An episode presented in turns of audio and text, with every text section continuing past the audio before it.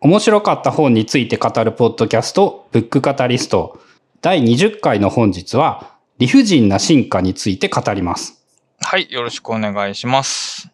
はい、よろしくお願いします。えっ、と、まあ、理不尽な進化という本を取り上げよう、取り上げようとずっと 言いながらも、えー、全然取り上げなかったんですけど、まあ、ようやく、まあ、時節的に、タイミング的にこう来たかなという感じなので、まあ、ちょっと、えっ、と、この本を紹介させていただきますと。で、まあ、書誌情報云々からいきたいんですけども、まず、えっ、と、理不尽な進化の、えー、造法新版と呼ばれる本で、えっ、ー、と、ちくま文庫から出ております。で、えっ、ー、と、造法新版ということは、つまり造法新版じゃないものがあるということで、えっ、と、朝日出版社さんから2014年に、えっ、と、単行本として出てたのが、えっ、と、今回ちくま文庫に入ったという形になっております。なので、2014年やから結構新しい？いきなりなんですけど、えっ、ー、と、出版社変わって文庫入りっていうのは普通によくあることなんですか？普通によくあることですね、これは。あの、文庫レーベルを持ってないところが出してる単行本とかが、あの、文庫レーベルがあるとこの、えー、文庫本になるというのが結構あります。こういう文庫化される本、わざわざレーベルを超えて文化化される本というのは、結構面白い可能性が高いんですね。まあ、それは、それは間違いないですよね。売れ、売れるだろうし、も、もっと売れると思うから文庫にしてるんですもんね。そうね。だからもうそれ段階でちょっと期待値が高いということなんですけども、えっ、ー、と、著者がですね、えっ、ー、と、吉川さんという方で、吉川博光さんという方で、えっ、ー、とですね、うん、何回か前に闇の自己啓発という本を紹介した後半で、えっ、ー、とね、人文的、あまりに人文的という本もちらっと紹介したんですけど、えー、その本が共著者になってまして、その片割りというか、えー、もう一人の方がこの方です。で、もう一人の方が山本、えー、っと、山本さん、山本博光さんかな。で、あの、この二人で書かれてる本が僕、そのさっき言った人文的、あまり人文的という本が結構面白かったというか、結構あの、こういう本をちょっとたくさん読みたいなと思って、で、いろいろ探しようとしてた、そのタイミングで、えっ、ー、と、この本が出ると。えっ、ー、と、単、単著が。ですね、これは。これはもう、内容はどうかして、とりあえず買うしかないなと。で、進化についても別にその、全く興味がないわけではなくて、あの、結構好きなジャンルやったんで、まあ、とりあえず買ってみたという。だから中身全然知らんままに買ったんです著者買いですね、完全に。で、あの、補足しておくと、えっ、と、そのお二方って、えっ、とね、あの、YouTube で哲学の劇場っていう、えっ、と、チャンネルを連載されておりまして、で、まあ、哲学の話とかされてるその傍らに、二人が最近入手した新しい本について紹介し合うっていう回もあるんですね。で、その回が非常に面白いんですけど、まあ僕の新刊もそこで取り上げられたことがあって、まあありがとうございますということが言いたいだけなんですけども、そのチャンネルも面白いです。大事ですね、そういうのはね。ちゃんとありがとうっていうのは。で、えっ、ー、と、著者の方は、えっ、ー、とね、えー、進化の研究者というわけではなくて、まあ、執筆業というか文筆家と、えっ、ー、と、編集者をやられておられる方で、今は確か、えっ、と、小文社っていう出版社に、えっ、と、勤められてると思います。あの、編集をやりながら書くっていう人、確かちょっと前の話でも出てきたけど、そう、そういうタイプの人なんですね。うん、まあ、その編集をしながら書いてんのか書きながら編集してるのか、どっちがメインか僕にはわからないですけど、あの、まあそういう仕事をされてると。で、あの、その、人文的、あまりに人文的とか哲学の劇場とかを見たらわかるんですけど、まあすごい本を読まれる方で、で、まあ、この、この本も、えっ、ー、と、すごいです。すごいです。すごい、すごいあ。あれですね。なんか、こういう語彙力低い褒め方をしたのは初めて聞いたかもしれない。えっと、まあ、様々な知見を、えっ、ー、と、自分の話に組み立てるために持ってくると。だから、えー、いわゆる進化論を解説する本ではなくて、えー、ある種のその理系的な話とまあ文系的な話。まあ、あまり、あまりにも単純ですけど、その二つの接合点を語るような非常に、えっ、ー、と、土俵の広い本になっております。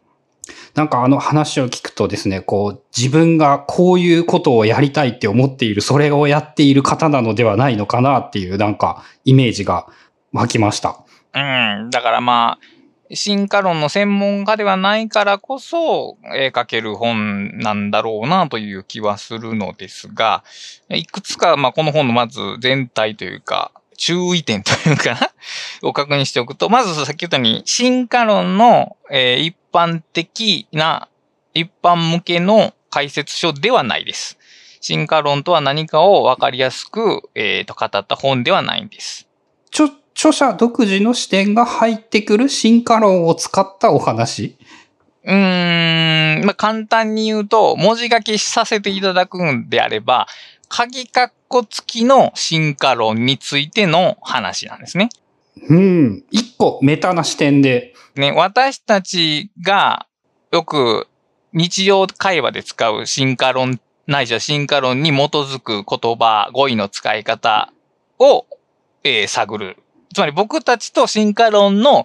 関係っていうのを考察、批評する本ということですね。うんとね、内容が難しいかどうかで言うと、ちょっとこれは判断が分かれるとこで、えっ、ー、とね、論説は割かし込み入ってます。理論は割かし込み入ってるんで、結構丹念に追わないと追い切れないですけど、文章自体は読みやすいです。平易に書かれてて、えー、いわゆるその哲学的な難解さは全然ないです。ただし、それスラスラ読んでいったところで、その著者の理論を、理論をきちっと追っていけるかというと、かなりゆっくり読まないと無理だと思います。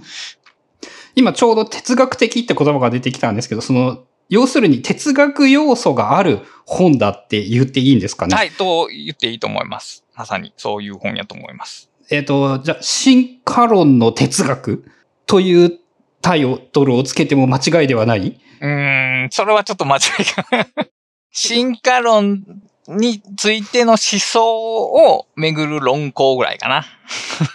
ああ、そう、そうするとだいぶ全体像が捉えやすくなったような気がします。うん、だから理系の本として期待して読むとちょっと違う感じかな。どっちかというともう少し土俵は人文寄りな感じと思っといた方がいいと思います。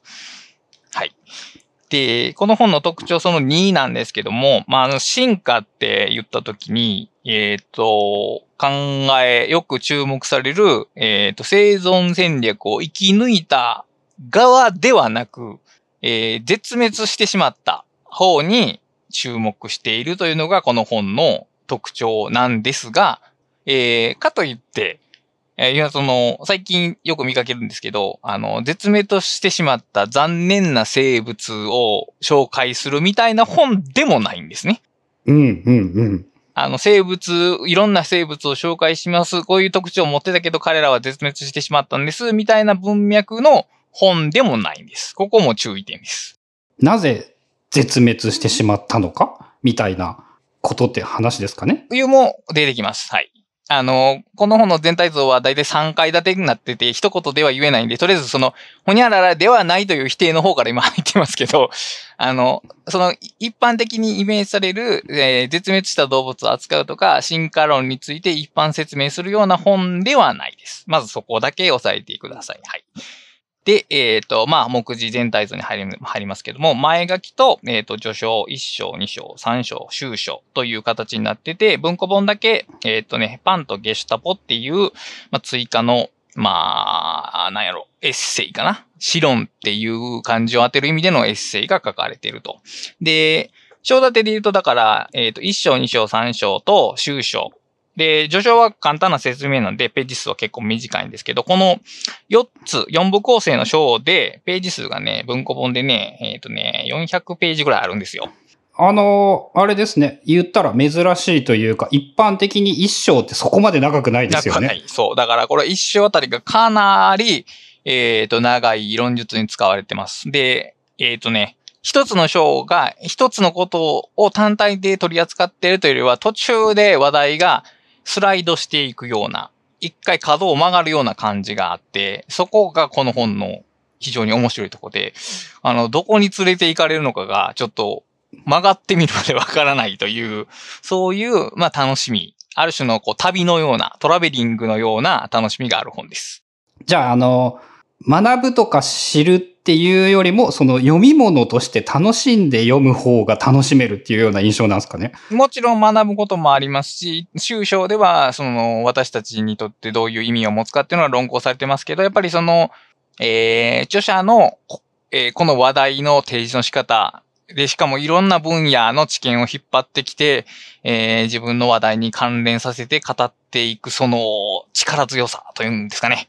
あのー、うん、なんか力のある力士の相撲を見てるような、こう、そういう話題の振り回し方が非常に楽しい本です。なんか、そのスポーツを見る的、スポーツ観戦的な楽しさすらある。っていう。文学アスリート。そうそうそうそうそう。あの、あの、やっぱりその、やっぱりいろんな知識を知ってる方の本というような感じはやっぱり最初に受けますね。ああ、それあれですね。あの、独学大全を読んだ時に、初めてね、そういうね、あの、打ちのめされた感みたいなのがあって、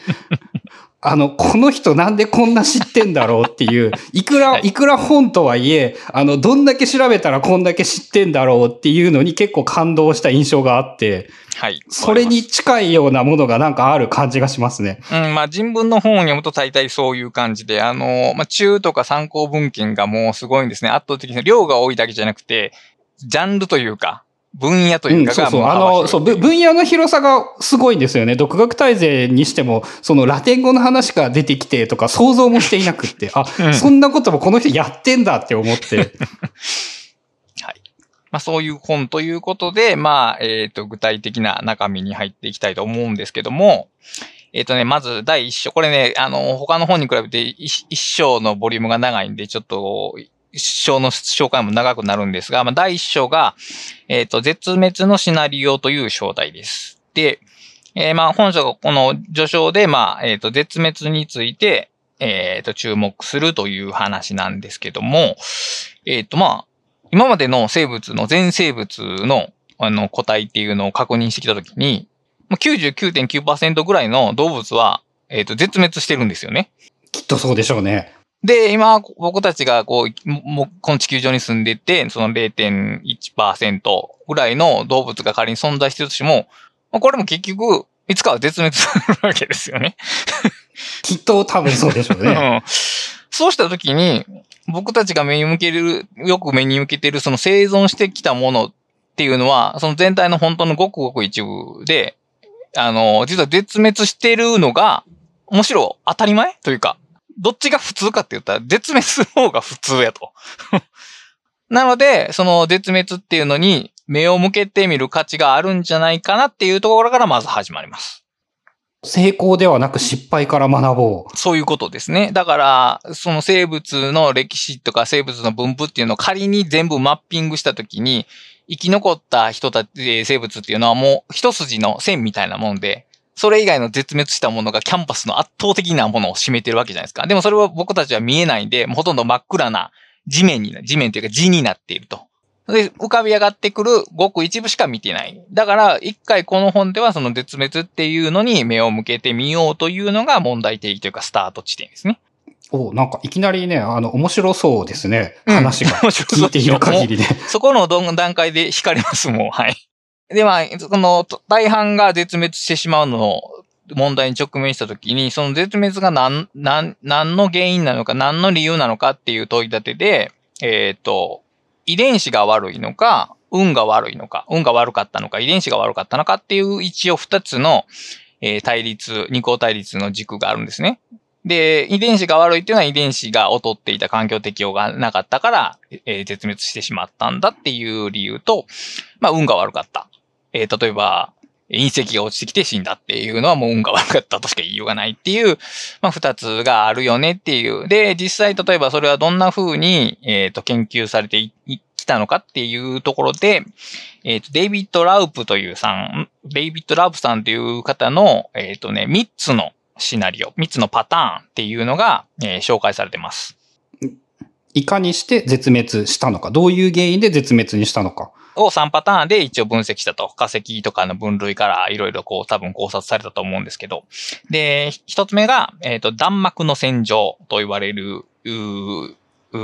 絶滅ルートで。で、弾幕って、あの、ゲームやってる方には非常にお馴染みがあるんですけど、まあ、画面中に弾が飛び散ってるようなイメージですよね。もうそこら中に。銃弾が飛び交う。その中では、生きるか死ぬかっていうのは運の問題でしかないですよね。例えば、銃弾爆撃された時に生きてる人と死んでる人の差っていうのは遺伝子じゃなくて、たまたまそこにいたかいなかったかっていうだけの差しかないと。で、そういう死に方をするのが一つのルート。死ぬっていうか絶滅するのが一つのルート。で、二つ目のルートが公正なゲームっていうので、これはさっき言ったように環境適用の遺伝子を持っていたかどうかというのが、えっ、と、二つ目ルートですね。だから一つ目が運で、二つ目が遺伝子と。で、この二つ目だけじゃなくて、三つ目として理不尽な絶滅という現象があると、ラブさんは言遺伝ったんですね。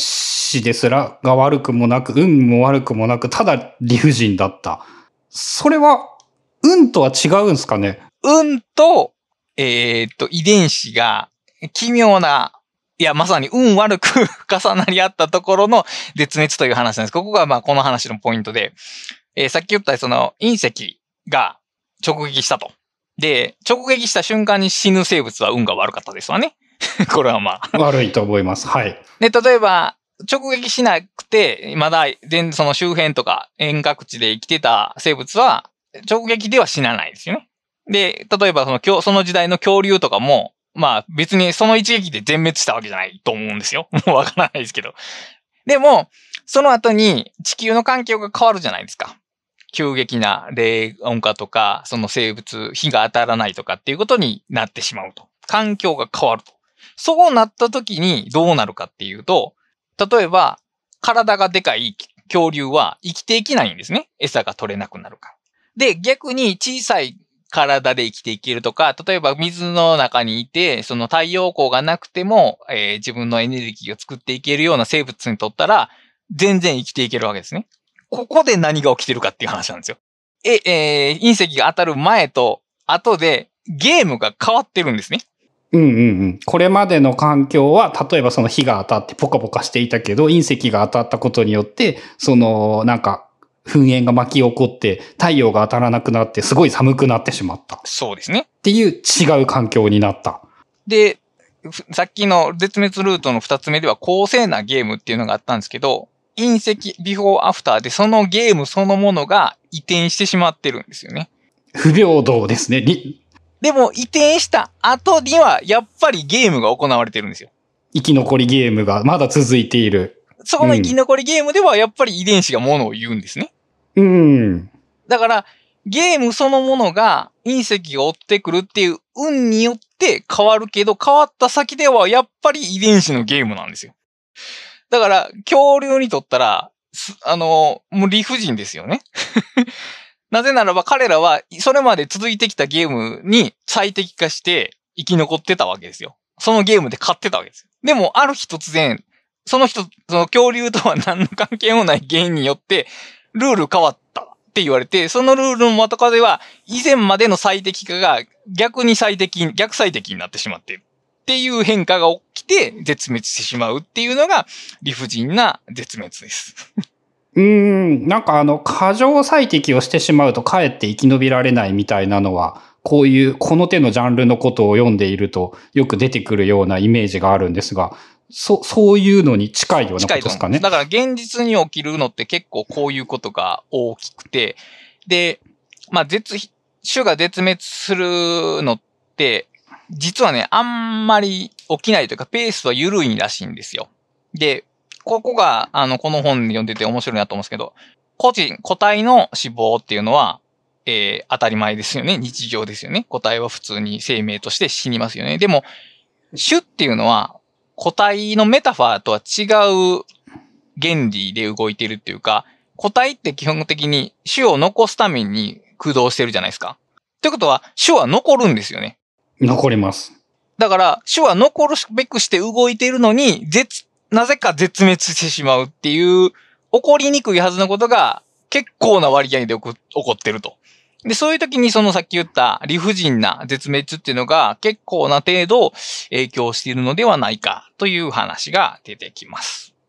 これってその、どれがどのぐらいの割合だったかみたいなのは、その分析されてたり書分かれていた析されて一番インパクトとして大きかったんが、やっぱり理不尽な絶滅ではないかと。じゃあ、大体のやつは理不尽に絶滅してしまっしたてってるってことなんだ。いうことが言えるんじゃないかっていうのが、まあもちろんそれは確定的な情報じゃなくてあくまで推論でしかないんですけど、まあそれぐらい環境が大きく変わって、これまでのルールが変わってしまって大量に絶滅する。だからやっぱり、あさっき言ったように、既存のルールに最適化されるのが生き残っている環境の中で、その環境そのものが激変してしまうわけですから、圧倒的に死にますよね、それはもう。うん。なんかあの、やっぱ世の中って理不尽なんだなっていうことを、まあ今の時代でもそうなんだけど、もっと理不尽だったんだなってなんか思い知らされる感じですね。で、まあ、この三つ目の要素があって、インパクトファクターとしてはでかいはずなんですけども、例えば恐竜っていうものを考えてみたときに、恐竜って不思議なもんで、えっ、と、隕石で絶滅したか、あるいはその大きくなりすぎて、えー死滅したかって、どっちかだけで語られることが多いんですよね。うん、なんかその、その二つをよく聞きますね。ちっちゃい頃からそういう図鑑とかを読んでいると。でも理不尽な絶滅で示されるのは実はその両方だということなんですね。隕石が当たった上にでかかったから死んだってことなんですよね。うん、どっちかだけでは死ななかったであ可能ろう。性もあるっていうこと。まあもちろんそれはわからないですけど、でも僕たちがその恐竜に向ける、まああいつらが死んだのはその運が悪かったないしは、えっ、と遺伝子的に適応がなくなったからっていうふうに、その捉えてしまうその眼差しに本書は注目します。おお壮大な前提になってくる。あのー結局さ、それはなぜそうかっていう、その、さっき言った理不尽さ、つまり運と実力の重なり合った状態を僕たちはうまく認識できない、ないしは意図的に認識しないようにしているのではないかと。なぜならそんなことを考え出したら非常にややこしいからっていう話なんですけど、でもまあ、うん。考えてみるとだから、どっちかであった方が話は楽、簡単ですよね。処理しやすいですよね。うん、簡単にしたいという気持ちはすごくわかります。うん。で、それはだから一般人がそういうふうに、えー捉えるっていうことと、まあ、実は一般人だけじゃなくて、えーと専門家。この場合で言うと、進化を論じる専門家が、えーと、抱える問題っていうのが、実はその点において、つまりその理不尽さの扱いにおいて、通じるところがあるんじゃないですかという問題提起が第一章の最後ら辺で行われます。もうこの段階でちょっとややこしいでしょ。そうそう、あのさ、今のね、最後の方の話は結構ややこしかった。もう一回喋れって言われても俺説明できない気がする。まあ、一度復習しておくと、あの、絶滅のルートには3つしか、3つがあって、その3つ目が大きいはずやけど、私たちが恐竜とか、まあ、生物に向ける眼差しっていうのが、その3つ目が結構すっかり抜け落ちてて、その2つの単純なものでしか捉えてないと。それは結局その理不尽っていうのが人間として扱いにくいからではないか。そしてその扱いにくさの中に、えっ、と、科学的な科学者が行う問題もあるんではないかというようなことを似合わせて第2章に移ります。はい。扱いにくさに科学者も間違えるっていうニュアンスですか？間違えるというか、えー、まあ間違えるでもいいかな。なんか議論の出発点となるややこしさがある。簡単に割り切れなさがそこにあるというようなことですね。で、えっ、と、第2章が、あ適者生存とは何かという章題なんですけど、こっちはどっちかっていうと、えっ、と、一般人の、一般人における、えっ、と、進化論の理解とか、その言葉の扱い方を、まあ、分析する章です。一般人が適者生存っていうとどんなことをイメージしていて、まあそれはこうどんな誤解があるとかなんか間違ってるとかそういうようなことですかね。そういうことなんですけども、まあ、あの、もちろんその、適者生存とかっていうことが、かあの、僕たちは別に科学者じゃないから、まあ、その科学的な厳密さにとらわれずに、まあ、使っているんですけど、えっ、と、この本はだからその言葉を正しく使いましょうと、啓蒙してるわけではなくて、えーなぜそんな誤解をしているのかっていう、その誤解の仕方に注目してます。おおなんかね、ここまで聞いてやっぱね、そのどこ、どういうふうに話が持っていかれるんだろうって、あの、すごい思いますね。そう。あの、正しく理解しましょうじゃなくて、そこにある誤解から話を始めましょうという点で、だからこの本の全体的にもその、生存じゃなくて絶滅に目を向ける。理解、理解じゃなくて誤解に目をつけるっていうところで、非常に、えっ、ー、とね、面白いスタート地点をしてる本なんですね。うん、なんかね、個々の事例は面白いけど、これ、これ、どう、どう話進むのってすごい思いますね。で、まあ、2章なんですけど、えっ、ー、と、まあ、自然淘汰っていう言葉と、まあ、適者生存っていう言葉が割に進化論周りで、まあ、よく使われると。で、まあ、学問サイドで使われるその言葉と、一般的に私たちが使うその言葉の意味に、まあ、乖離がある、離れている、ちょっと距離があるというところがまず確認されます。で、えっ、ー、と、まあ、どう違うかはよくわかるんですけど、あのー、なんすかね。一番わかりやすいのが、進化っていう言葉が僕たちの一般的な使い方で言うと、大体向上を意味してるんですね。つまり進歩とほとんどイコール。良くなっているイメージ。でも、えっ、ー、と、学問的な進化にはそこまでの含みはなくて、もちろんその進歩と同義に使う人もいますけど、まあ、単に変化したってことですね。でも、まあ、それは学問的な縛りの言葉で、僕たちは、僕たちの日常でまず大体、えっ、ー、と、進歩と進化はほぼ同じ意味で使われていると。で、えっ、ー、と、仮に、その使い方の間違っているのが、えー、科学的な知識が欠落しているからではないとしたらっていうのが、えっ、ー、と、第二章の話のきっかけですね。お哲学っぽい話になってきた感じがする。えっと、もちろんそれは正しい知識を得て、正しく使え、使えたらいいっていうのは一つの、えっ、ー、と、模範回答としてはそうなんですけど、そうじゃないとしたらどういうことが考えられるのかっていうとこで、まず、えっ、ー、とね、言葉のお守り的使用法というのが紹介されてまして、これはまあ、えっ、ー、とね、鶴見俊介という方を、まあ、ググっていただければわかると思うんですけど、日本の思想家、哲学者ですね。で、その人が言っているのは、言葉の使い方っていうのは主張的なものと、えっ、ー、と、表現的なものがあると。で、主張的なものっていうのは、例えば、2たす2は読んでやるとか、そのような何かを明示したものですね。で、それは反証可能なものなんですよ。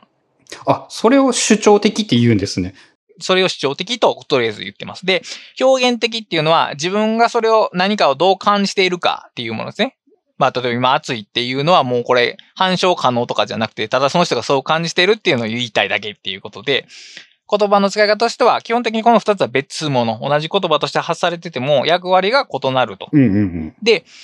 お守り的使用っていうのは、一見何かを主張してるように見えて、その実、実はそれは単何単にその人の感じ方を表明している、表現しているものでしかないと。で、まあ例として、なんか、米兵は鬼畜っていう言葉が紹介されてたんですけど、米兵は鬼畜っていうのは、その人が米兵は鬼畜だと感じるっていう感じ方の表明でしかないですけど、えー、米兵は鬼畜であるのような主張にも見えるんですよね。うん、どちらとも言えるというのはな、わかります。でもまあ実際その、その例えば、そう言ってる人が、例えば、米兵っていうのは何を指すかとか、米英と、米英は何を指すかとか、鬼畜っていうのはどういう意味を持ってるのかとか、定義づけようとは別にしてないんですね。単に、その人がそう感じてるっていうだけのことを言ってるけど、文章として見たときに、ちょっと主張っぽい要素がある。こういう使い方がお守り的使用法ということで、じゃあ進化の話も大体そのように使われているのではないかというのが、一つ目の案、案というか説。で、その次に、で、えっ、ー、と、トートロジー問題というのがありまして、えっ、ー、と、ここでちょっとまたね、えー、ややこしいんですけど、トートロジーまず問題っていうのが、えっ、と、学問の分野の中で一度起きた問題で、それはもう一応解決してるんですね。一応解決してるんですけど、まあ一応ここでもう一回取り上げようという点です。だから今までその一般の御用の話をしてましたけど、ここで一回一般、一般を離れて、その学問的進化論に関する議論の話に一回こう入ります。はい。で、トロトロジー問題って何かっていうと、特にその適者生存っていう、え、ー、と言葉についてなんですけど、適者生存っっていうのが、えー、進化論の結構コアになる考え方なんですけど、それってトートロジーじゃないですかってツッコミが入ったことがあるらしいんですよ。で、トートロジーというのはある言葉の定義の中にその言葉が含まれているようなことで、例えば、えっ、と、独身者は結婚していない？結婚、ん？独身者は結婚していない？やな。独身者は結婚していないっていうのは当たり前ですよね。結婚してない人を独身者と。ことがま、まんまやんってやつですね。うん、っていうこと。だから、新しい情報が何も増えてないというか、か再度言っただけ。だから、記号で言うと A は A であるとしか言ってないっていうことですね。うん、何にも言ってないやんでもあるってことですね。っていう見たときに、その適者生存ってそれじゃないのかってツッコミが入ったんですよ。つまり、えー、っと、適者生存っていうのは、適者が生存すると。で、その適者って何かって言ったら、生存したものであると。ぐるぐる回るんですね。生き残ったやつは生き残った。同じことしか言っとらんやんってことですね。って言ってるだけじゃないか。でもそれは、えー、学問的に、学術的に適切なことは、ことではないのではないかっていうツッコミが入ったんですけど、まあいろいろ反論があって、まあそうではないと。で、えー、結局それは適者っていうものを、に基準を与えたと。適者って誰かっていうと決めようっていう時に生き残ったものとしようって決めたと。で、それをもとにいろいろな仮説が提出されて、で、それについて、その仮説は全然トートロジーじゃないですね。いろんなその生物の進化の歴史とかの具体的な案が出されて、それについていろいろ議論が交わされていると。だから、その、適者生存というのが言葉として仮にトートロジーであったとしても、進化論を構成する様々な学説っていうのは全然トートロジーじゃないし。だから全然問題ないと。だからそこはもう退けられてるんですね。でも、見たときにやっぱり適者生存っていうのは言葉としてはトートロジーなわけですね。そりゃもう で、トートロジーっていうのは何かっていうと、えっ、ー、と、主張 A イコール A であるって言ってるので、えー、絶対に間違いないんですね。間違いが含まれようがない。循環してるだけそうですね。だから、この言葉って無敵の言葉なんですよね。この無敵さ、つまり適用範囲の広さっていうのが僕たちがさっき言った言葉のお守り的使用法として使われている一因ではないかっていうのがまず著者の、えー、提案というか解説。あ、適者生存って言っとけば絶対間違いないから、そう言っとくと楽ちんだから、そのお守り的になんか困ったら適者生存って言えばいいやっていう。間違いようがないからっていうのがまず理由の、まず前半分。これはでも確かにそうやなっていう感じですね。で、もう一個の後半部分が、自然淘汰は自らの足跡を消すという話なんですけども、えー、適者が生存していきますよね。自然淘汰によって。だから、後から振り返った時に、適者しか見えないわけですよ。適者じゃなかったものは歴史に足跡を残さないんですね。だから、あの、今生き残っている人間とか生物とかっていう線が一本しか見えないんですね。一本しか。本当はいろんな分岐があったはずなんですけども、私たちに目に見えるのは生き残っている者たちだけなんですね。だから、あたかも生き残るべくして生き残ったように見えてしまうんですよ。うん。なんかその、わ、わかります。い、生き残っているものが、なんて表現したらいいんだろう。当たり前に思うけどちゃうよねってことですよね。そうそう。他に実はちょっとしたきっかけで死んでたかもし、絶滅したかもしれないみたいな可能性が全部消え去って、私、その今生き残ってるのは生き残るべくして生き残ったんだ。と、か、勘違いしやすくなってしまう？そうそうそうそう。うん、だからさっき言った、トートロジーは間違いようがないじゃないですか。だから何にトート、それを適用しても間違いにはならないし、ほら、この通りそうじゃないか。だって生き残ってきたんだからって、論証もできるわけですよね。でもその論証には何の意味もないんですけど、そこに確かに証拠はあるんです。だって生き残ってきたからっていう、絶対的な証拠があるんですね。この二つの側面でさっき言ったその、この適者生存とか進化論に関わる言説があまりにもお守り的に使え安すぎてしまうから、僕たちはついついそれを言ってしまうんではないかというのが、えー、2章の半分ぐらいです。おお言ってることは結論だけ言えば割とシンプルな感じはしますね。そうそうそう。で、ここに至るのがかなり、えー、と緻密に組み上げられてるんですけど、で、その後半部分なんですけど、じゃあなぜ僕たちはその進化論をついついおまま的に使ってしまうのだろうかという理由についてなんですけど、それはだから僕たちが持っている、えー、日常的な考え方、これ社会通念というんですけど、に、非常にマンチしているからではないかとじゃあその社会通念、その僕たちが案に抱えている社会通念とは何かという話なんですけど、それが実は、えっ、ー、と、進化論ではない、非進化論的な、えー、考え方。もうちょっと言うと、ダーウィンニズムとは違う進化論的な考え方ではないかという話なんですね。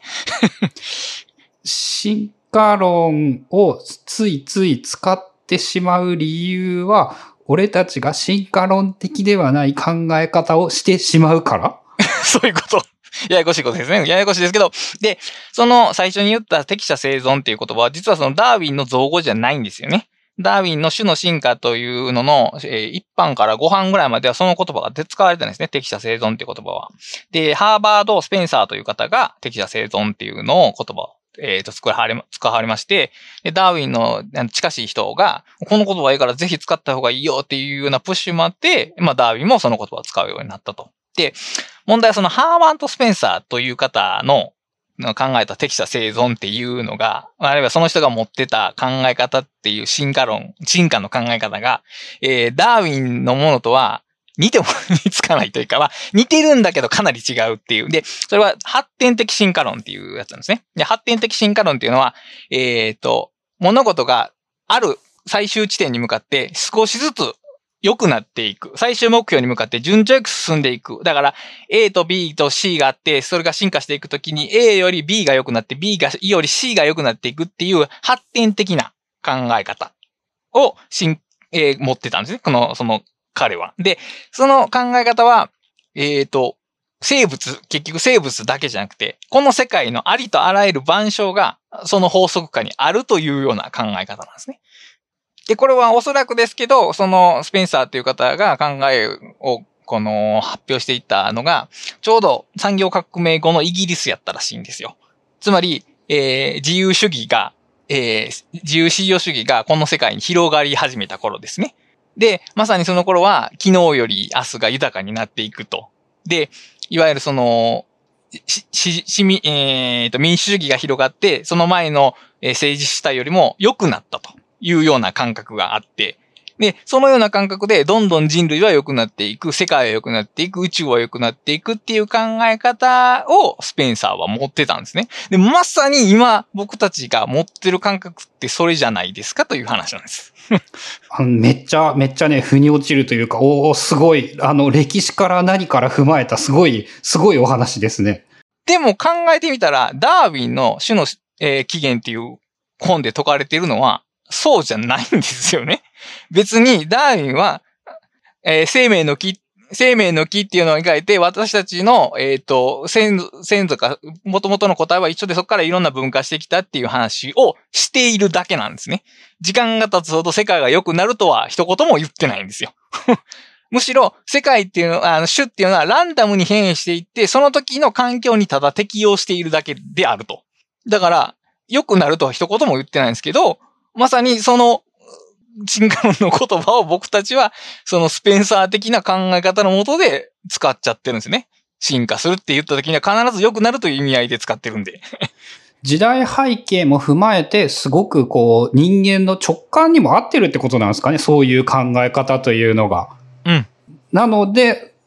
そうですねラ。ランダムに適当にやって、たまたまこれが生き残ったじゃなくて、なんか良くなったやつが生き残ったの方が、やっぱ、あの、都合がいいような気がしますよね、人類にとって。なんかその、世界の説明としっくりくる感じがしますよね、おそらくは。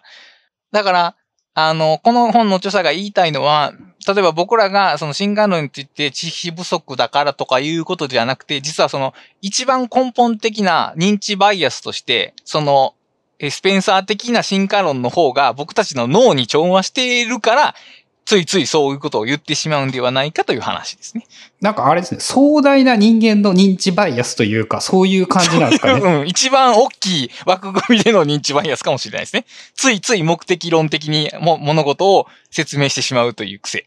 うん、なんか因果関係があるように見えてしまうってやつですよね。何か因果をつけたがるっていうのか。っていうことですね。っていう、その話が第2章です。長かった。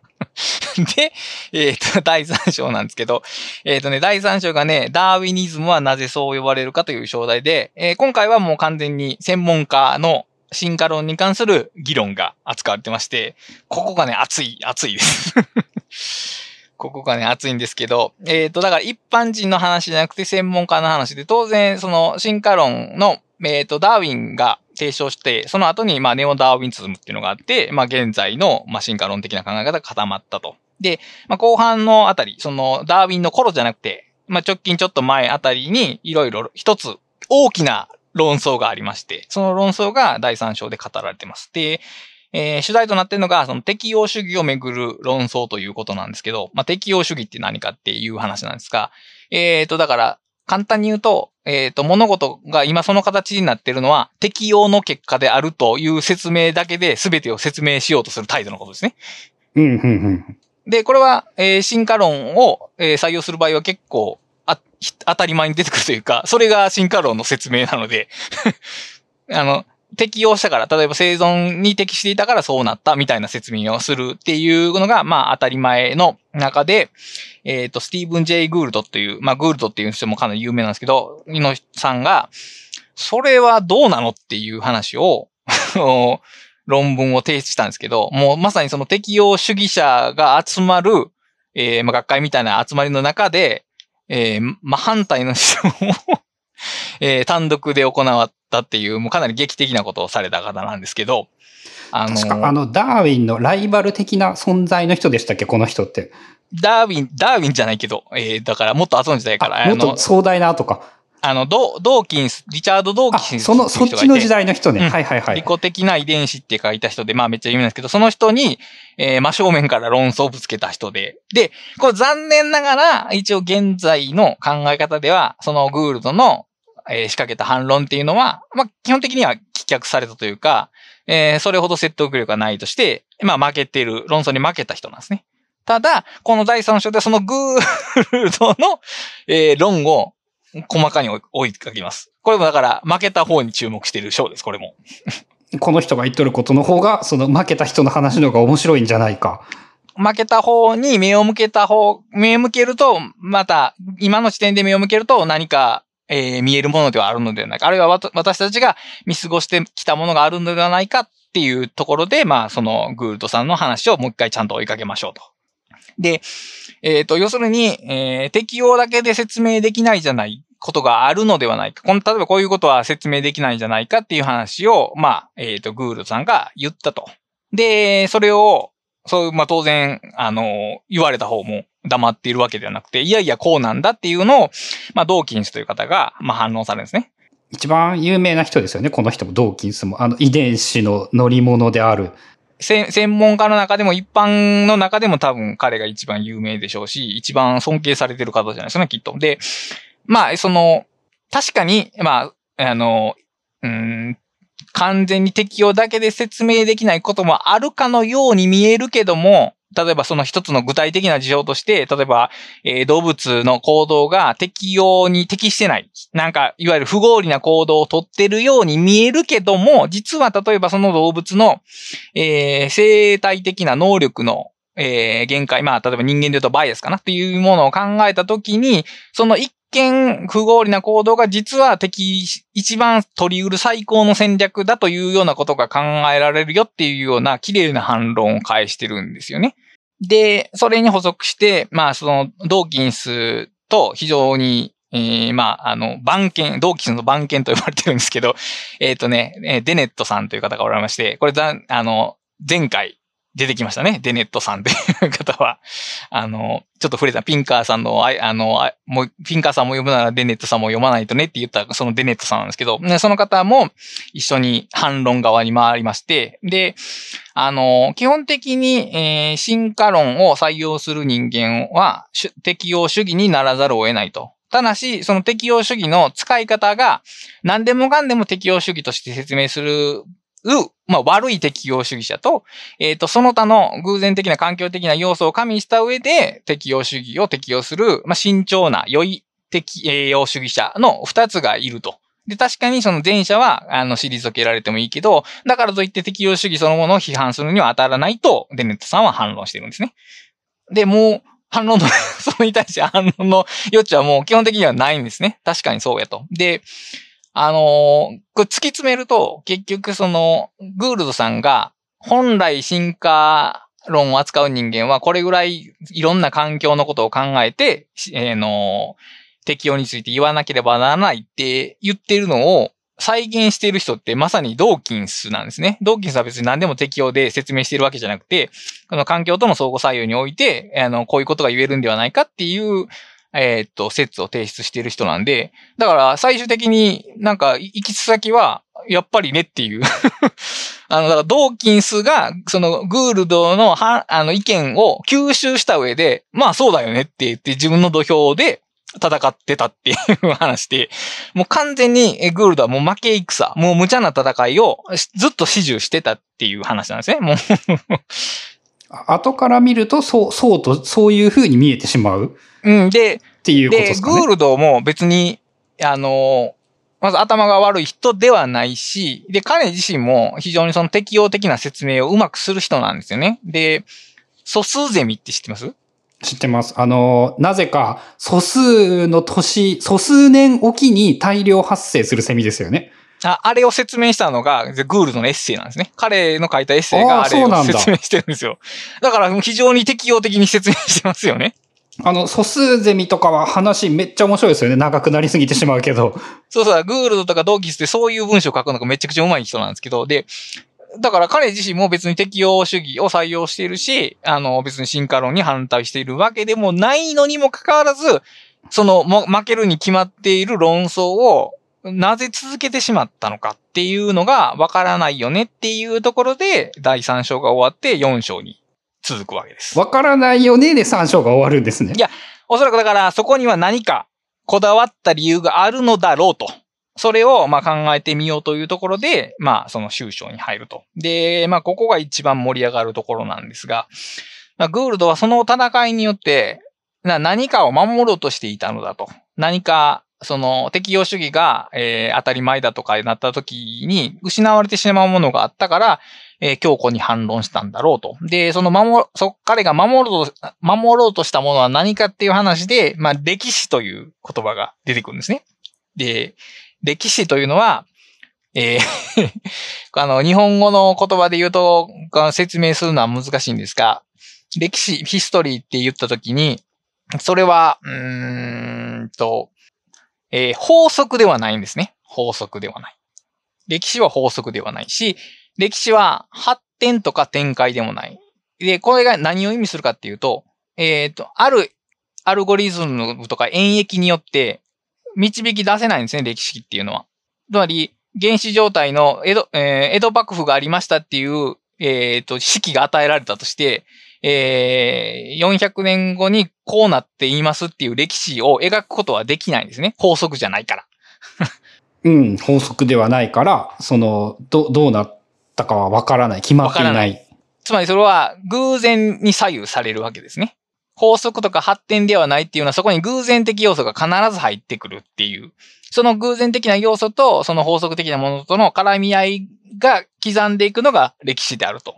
ところが、適応主義になった途端にその歴史が消えていくと。あるいは歴史が既存されるとグールは、グールは考えてたと。つまり、あらゆることが現在においてこれは適用してるからこうなんですっていう説明って歴史がいらないんですよね。その過去がどうなってたかは全く関係がない。なんか言いたいことはわかるような気がするけど、いまいち腑に落ちない。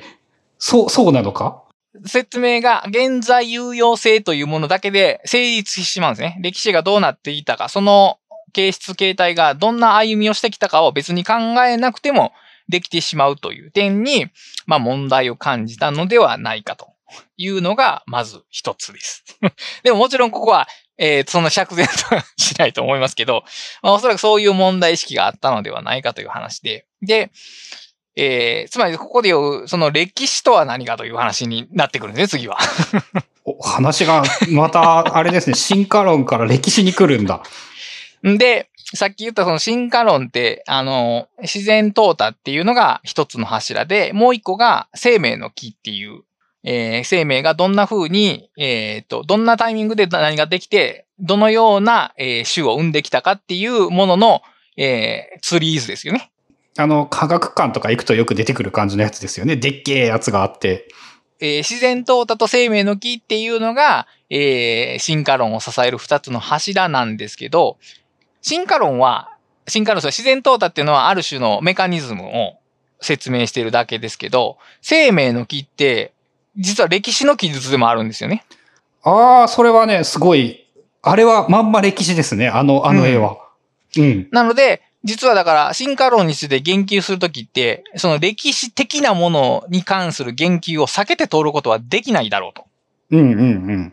ある種のパターンとか法則を言っておけば進化論になるかっていうと、それは進化論としては実は、えー足りないと。ああ、パターンとか法則があるものではないっていうのはすごいわかりますね。あの木は。確からかあのキーはだから最初の生命のがパッと当たられて、何かの法則があったら今の人間に至れるかっていうと無理じゃないですか。に。そのあアルゴリズムで書けるものじゃないってやつですよね。ないな何がどう変化するとか、なんかまず、まずは。地球環境とか他の生物とかとの相互作用でああなったわけじゃないですか。で、そのああなったを支える半分が歴史なはずですよね。歴史っていうか、まあ、歩みなわけですね。その全体の歩み。だからここはちゃんとそれはそれで残、記述されなければならないけど、適用主義者っていうのは、あの、適用してたからです。適用してたからですって言うだけで完結してしまえるし、それであたかも、その、生命の木の方まで包括、説明も包括できたような木になってるかもしれないが、いや、そうじゃないんだよ、ということを Google とは守りたかった、言いたかった。その、歴史的なものとか偶発的なものっていうものの価値を、えー進化主義者はもっと重要視した方がいいんではないかと、ぜひ言いたかったんではないかっていう話ですね。うんうんうんうんうん。あの、なんとなく理解できました。で、この歴史的なものっていうのは、えー科学の中でも結構難しいというか、例えば、えー日本において邪馬台国がどこにあったかって、いろんな通説はありますけど、定説ってはっきりないですし、仮にあったとしても、めちゃくちゃはっきりした証拠が見つからない限りは、これだって言えないわけじゃないですか。うんなんかよ、よく変わってますよね。ちょっと前の話と今の話とでも。で、それとは別に、例えば、えー、物理の法則っていうのは基本的に一回見つかったらもうそれ確定ですよね。あの、まあ、新たなデータが出てきて変わることはあるにしろ、えっ、と、邪馬台国がどこにあったかみたいな論争にはならないですよね、基本的には。まあ、あの、順番が逆ですよね。なんか、これがこうなるからきっとこういうルールがあるんだっていうことだから。で、こういう、まあ、その学問的なものにも、まあ、その、いろいろやり方というか、語られ方があって、で、えっ、とね、最初に説明と理解っていう二つの単語が出てくるんですけど、まあ、説明、例えば物理っていうのは、物理学っていうのは何かを説明するものだと。これ、えっ、と、太陽系はこういう、えー楕円形で回ってるみたいなことを言うのが説明であると。それとは違って理解。えっ、と、A とはこうであると理解する。例えば、えっ、と、フランス革命は、えっ、と、人権、えー人類史において人権を確立した、えー運動であるっていうのは、さっきの物理的な記述とは違いますよね。何かを説明しているというのは、何かを位置づけている何かをそのようなものとして理解する活動というか。うんうんうん。で、この二つが違うよねっていう話がまずあって、でも、まあ、結局その説明、その、せ説明と理解という説明もなんか結局しっくりいかへんかったらしく、あの、方法と心理っていうのにそれがバージョンアップするんですね。あ方法と心理っていうグー、ルさんの話が、ちょ著者の話が。はい。あの、著者というか、これも研究した人がいるんですけど、そういう、その、さっき言ったその、歴史の理解と物理の理解の乖離をどう決着つけるか、どう位置づけるかっていう話の論争で、これはまあ全然別の方がやっている話なんですけど、で、えー今のところ何とか決着してるのが、その方法と、えっ、と、心理。え、心理やったかな？方法と心理っていうんで、まあ、方法って、あの、基本的に学術ってね、方法論なんですよ。あの、何かしらの方法を使って、こういう結果が出ましたっていうことで、その学術が成立しているようなところがあるんですね。で方法が確立されてないとか、方法がバラバラやった場合って、それは学問的ではないんですね。基本的に絶対に方法による。方法が確立されて共通されてるから、何かし一定のことが言えるということになっていると。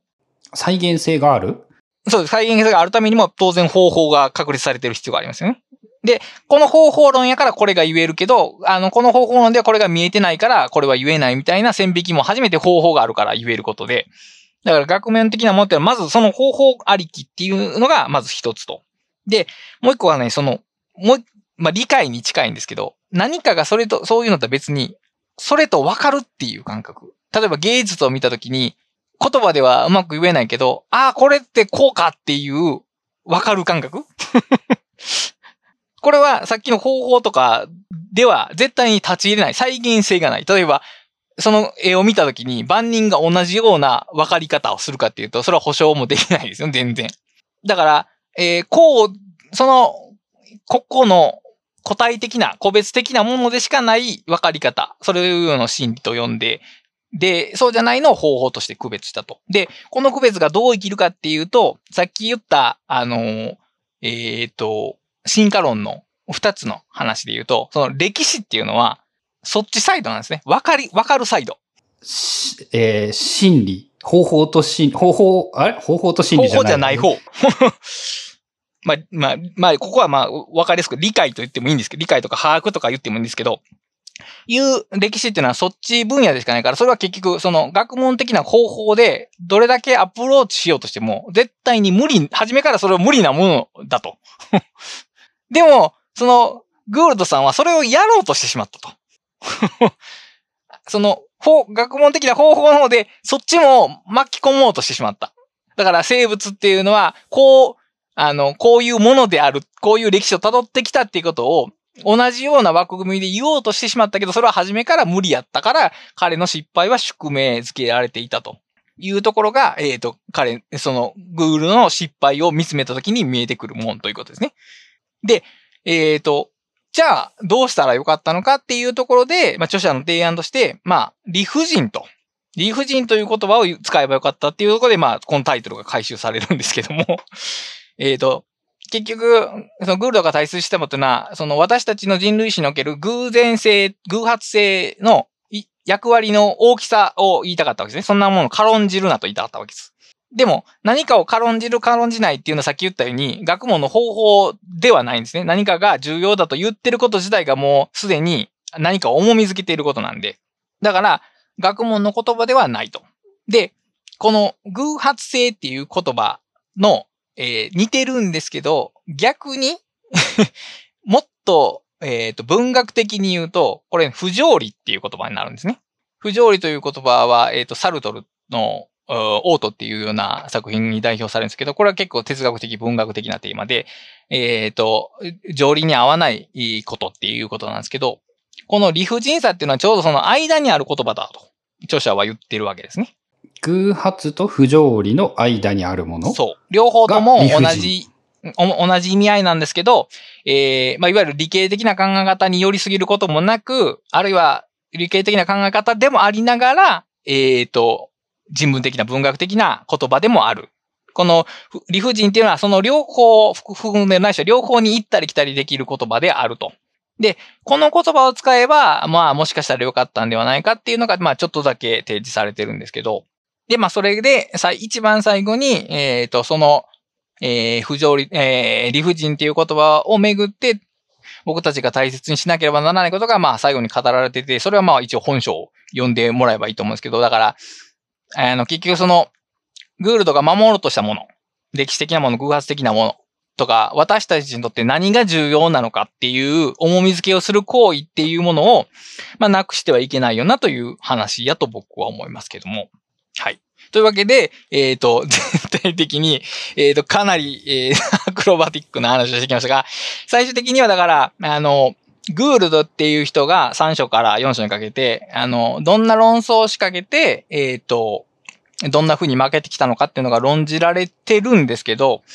えっ、と、その論争の中でグールドがやろうとしてきたことって、さっき言ったように、こうでもあったかもしれないような可能性、その偶発性がもたらしたもの、あるいはもっとその偶発性によって消え去ってしまったものを、えー、もっと注意を向けようっていう話なんですね。で、なぜならば、えっ、ー、と、進化、自然淘汰っていうのは自分の足跡を消してしまうものやから、えっ、ー、と、積極的に目を向けないと見えてこないと。だから、それを目を向けようという話なんですけども、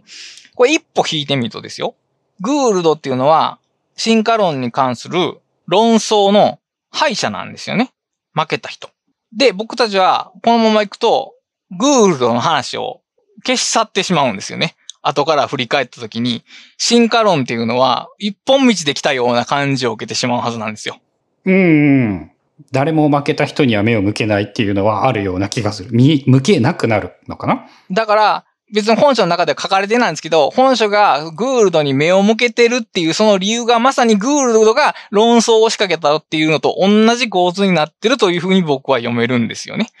普段、えー、進化論の中では、えっ、ー、と、見え、見えなくなってしまうものに目を向けてみる。で、えー、僕たちが誤解しているものに目を向ける。えー、論争で、えー、負けてしまった人に目を向けるっていう、その眼差しのあり方が、すべての構造で一致してるんですね、この本って。ああ、その、そ、それも含めて全部、その、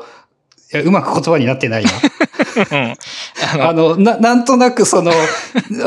あの、通じるんだけど、あのね、全体的にね、やっぱね、密度が濃くてね、1時間でなかなか理解できない感じがする。ちょっとの1時間で説明しきることは難しいんですけど、だから僕、あの、僕はこの本読んで、その、いろんな、えっ、ー、と、あの、分野の知識を得られたのとか、その、あえてそのグールドに身を向けてとか、全然知らなかったですね。グールドって人がいて、僕の中では、えー、ドーキンスに比べて弱っちい人っていう ぐらいの認識だったんですけど、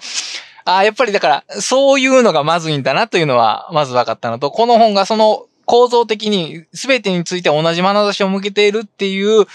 あの、構造的美しさっていうのに惹かれた本ですね、この本は。ああ、あれですね。言ったらラシタさんのやっぱ全体を通して見ると分かることがあるみたいな、やっぱ広い、広い読みでは面白いやつではないっていう、なんかそういうやつですね。読みやと、そうですね。だから1章から4章まで、数章まで通して読んだときに、ああ、これはそういうことやったんかなと。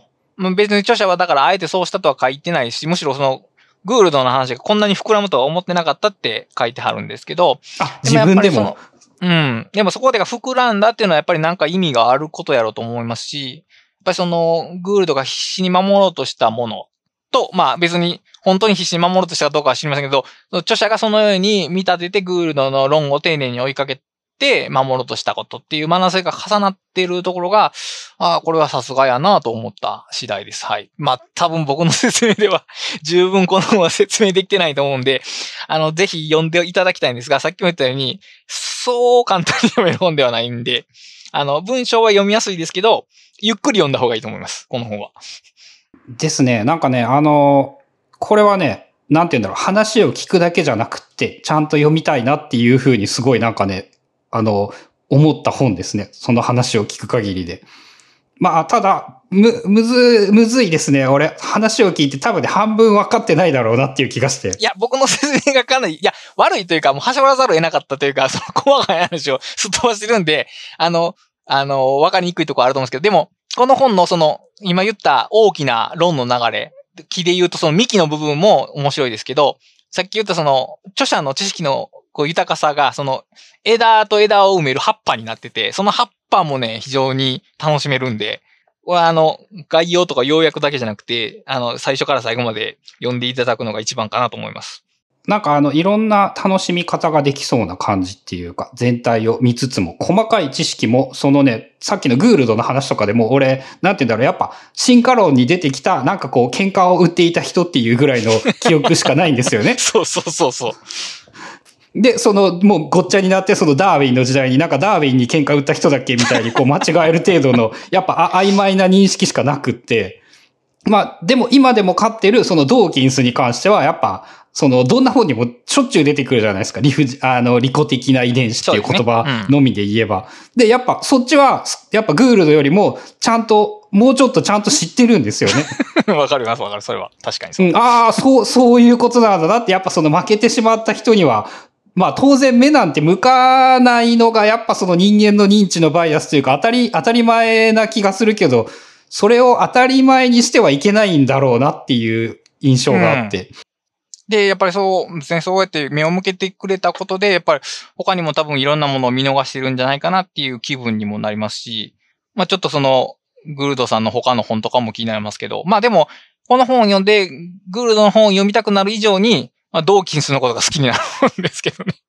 あ、そうなんだ。ドーキンスもね、言われてみるとね、やっぱね、あの、利己的な遺伝子っていう発言をしたとかね、なんかあの、実はそんなことは言ってないというか、なんかそっちばっかり取り上げられて本当の功績が、こう、誰も知らないみたいなこととか、そ、そんな程度しかやっぱ知らないんですよね。まあだからこの辺はもうちょっと深掘りしたいなっていうのが、まあ一つ思ったところで、まあこのその大きな進化論をめぐる話の周辺に散らばっているさっき言ったその方法、方法とか、えー、説明とかっていうのも、かなり僕知らんかった話なんで、ここもちょっと掘り下げたいかなという感じが。そう、まあ、いろんなその辺はね、うん、聞いててもね、大体わからんかったっていう感じでしたね。